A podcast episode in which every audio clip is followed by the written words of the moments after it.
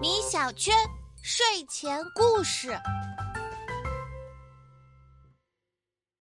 妈妈，你发现了吗？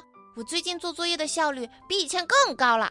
当然发现了呀，米小圈，你最近学习状态非常有进步，值得表扬。嘿嘿，其实这都是你的功劳。我发现妈妈工作做事都非常认真，所以我学习也就更加认真了。原来是这样啊！看来小丑鱼老师讲述的道理非常正确呀。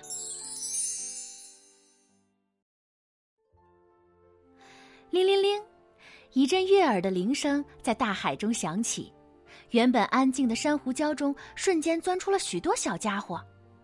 原来啊。这个铃声正是珊瑚小学的放学铃，它一响，海底的小家伙们全都坐不住了。梭子鱼要和爸爸进行一场游泳比赛，小贝壳准备和妈妈一起趁着涨潮的时机去沙滩上透透气。本来做什么都慢吞吞的小海龟，突然展现出了惊人的爆发力，率先冲出了校门，因为他想像爷爷一样回家睡到地老天荒。教室里瞬间就只剩下小丑鱼老师一个孤独的身影了，他无奈的摆摆尾巴，开始了卫生清理工作。可等他离开学校时，却发现校门口还蹲着一只愁眉苦脸的小螃蟹。小螃蟹，你怎么还不回家呀？我每天回家都要在妈妈的监督下练习走路，我不想回去。小丑鱼有些好奇。我觉得你走路的姿势威风又霸气，没有什么好练习的呀。难道你妈妈是想让你去参加螃蟹模特大赛吗？小螃蟹长叹了一口气，吐出了一个装满自己烦心事的大泡泡。不是，是我的妈妈觉得我们螃蟹横着走路的样子特别丑，所以想让我改变祖上流传下来的走路姿势，学会直着向前走，这才抓紧训练我的。呃，这，这就有点强人所难了吧？谁说不是呢？我们螃蟹的八只脚都只能向下弯曲，不能向外拐，是不可能直着走路的呀。可我的妈妈非要把我训练成一只会直走的螃蟹。说着说着，不远处传来了螃蟹妈妈的呼喊声：“小螃蟹，你在哪儿呢？你怎么还不回家呀？”小螃蟹刚刚还眉飞色舞的两只小眼睛，瞬间就耷拉了下来，委屈巴巴的小声应和道：“我在这儿呢。”看到小螃蟹的反应，小丑鱼老师拍了拍他的后背，说道：“别难过，我今天跟着你一起回家，一定帮你解决这桩烦心事。”小丑鱼老师就这样跟着小螃蟹回了家。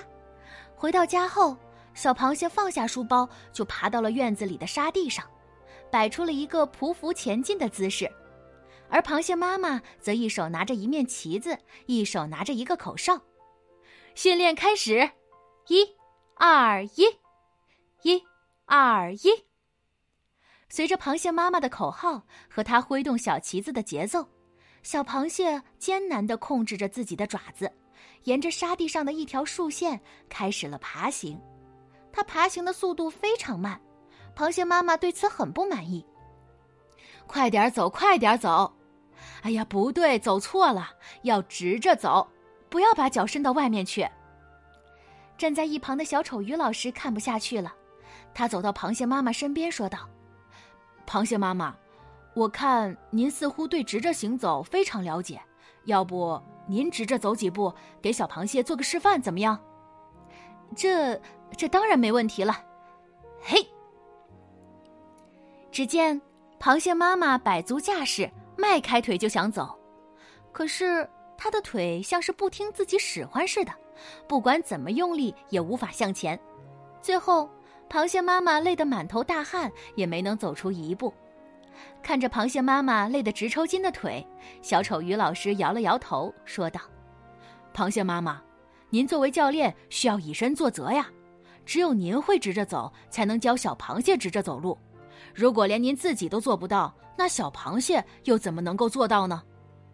听到小丑鱼老师说的话，螃蟹妈妈惭愧的低下了头。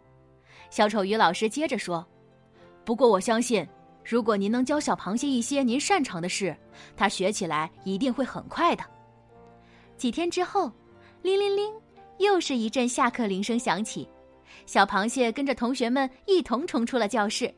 小丑鱼老师大喊道：“小螃蟹，你今天怎么走的这么着急呀？”“嘿嘿，我妈妈不再让我训练直走了，准备把她最拿手的潜水本领教给我呢。我当然要快点回家练习啦。”老师再见。看着小螃蟹在海水中留下一串和它心情一般轻快的小泡泡。